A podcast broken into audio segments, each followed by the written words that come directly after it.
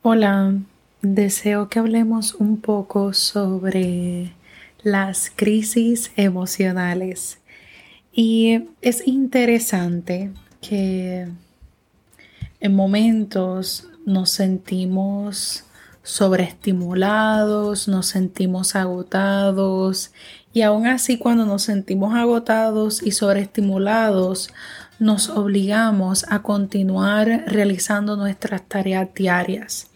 Y llegan momentos donde al no detenernos y verificar cómo nos sentimos, cómo estamos, tendemos entonces a caer en estas crisis que en momentos nos pueden dar.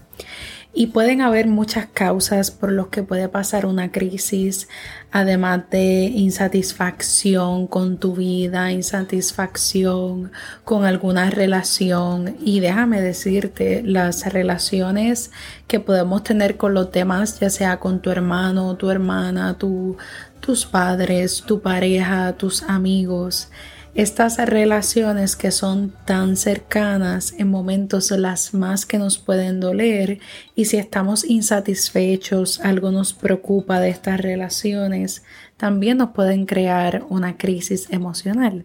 Así que hay muchos factores además del trabajo, la familia, nuestras relaciones, también está el nuestro bienestar general, el sentirnos deprimidos, eh, con mucha tristeza, ansiosos y al no afrontar estas emociones o estos sentimientos y sensaciones, nuestro ser va a comenzar a sentirse como que algo no está bien y ahí es donde empezamos a sentirnos incómodos, incómodas, no nos sentimos bien, nos sentimos que estamos a un punto de explotar. Y ahí es donde de repente siempre estamos llorando la mayoría del día, nos, inclusive el hambre nos puede dar una crisis emocional y me río, pero es que a la misma vez es cierto.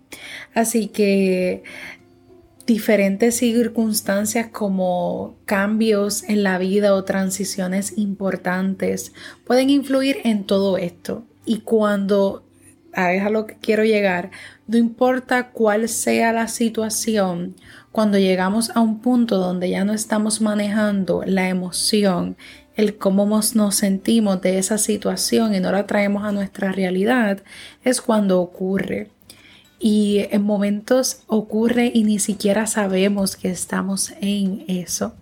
Y eh, deseo que, primero que nada, para poder manejar o sobrellevar una, una situación, necesitamos como ya he hablado mucho aquí en este, en este podcast, identificar la emoción y saber que estoy teniendo una emoción de tristeza, una emoción de insatisfacción y esta insatisfacción está ocurriendo por tal cosa. Es básicamente desmenuzar y, y profundizar en eso que estás sintiendo.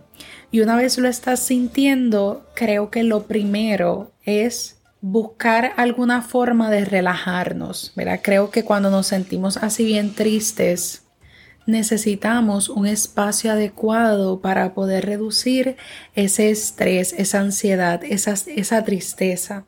Y he hecho otras recomendaciones, pero no solamente ingerir bebidas o alimentos que sean calientes, también es importante que tú busques la estrategia saludable que te funciona a ti para manejar una emoción.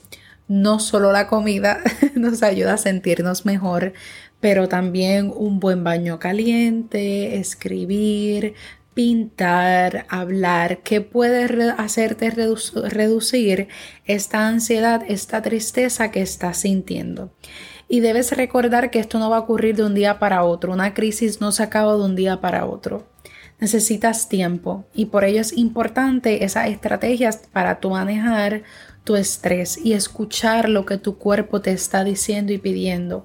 Quizás lo que desees una película, quizás lo que desees algo para tomar, quizás lo que desea es una plática de estas emocionales donde uno libera todo o simplemente desea escribir o solo desea silencio, también es importante que te escuches.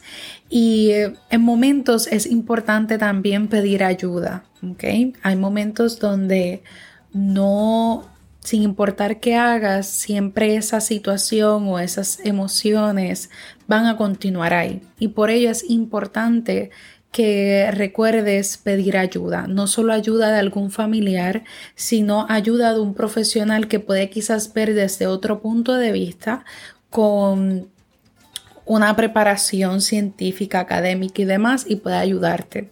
También el invertir tiempo en la naturaleza, el mirar los pájaros, mirar por tu ventana también si no te es accesible el poder ir así fácilmente a la naturaleza, pero poder mirar por la ventana, escuchar sonidos de la naturaleza, estos elementos básicos a los que rápidamente nos conectamos. Si tienes mascotas también, las mascotas son una forma muy rápido también de conectarnos con la naturaleza. También sacar tiempo para divertirte. Muchas veces pensamos que cuando estamos en una crisis emocional necesitamos descansar, además de descansar también si eso es lo que necesitas y darte una buena siesta o un buen día de dormir, pero también es importante que saques ese espacio para tú divertirte, ya sea jugando algo, ya sea, aunque sea online también, puede ambas, una persona que tú quieras o una persona, un amigo, pueden jugar al unísono por teléfono, por videollamada, utilizar eso si es que en tu realidad pues estás solo. Así que necesitas también reírte. Creo que es algo también que influye en nuestro bienestar. El hacer frases positivas si es algo que a ti te ayuda, el hacer meditación, el intentar regresar a buscar una atención y regresar a tu realidad, porque a veces cuando estamos en estas crisis, nuestra mente le gusta correr, le gusta correr y mientras más seguimos enfuscados en nuestra mente y en estas situaciones que nos están ocurriendo, más intenso puede ser esa emoción y sensación. Así que también salir de nuestra mente e intentar encontrar esa realidad. El distraerte también es algo muy bueno que te puede ayudar. Prender una vela, inciensos. Tienes diferentes elementos que pueden ayudarte. Hay muchísimos. Así que es importante encontrar qué es eso que te puede ayudar a ti para trabajar, ¿verdad? Cuando tienes una crisis.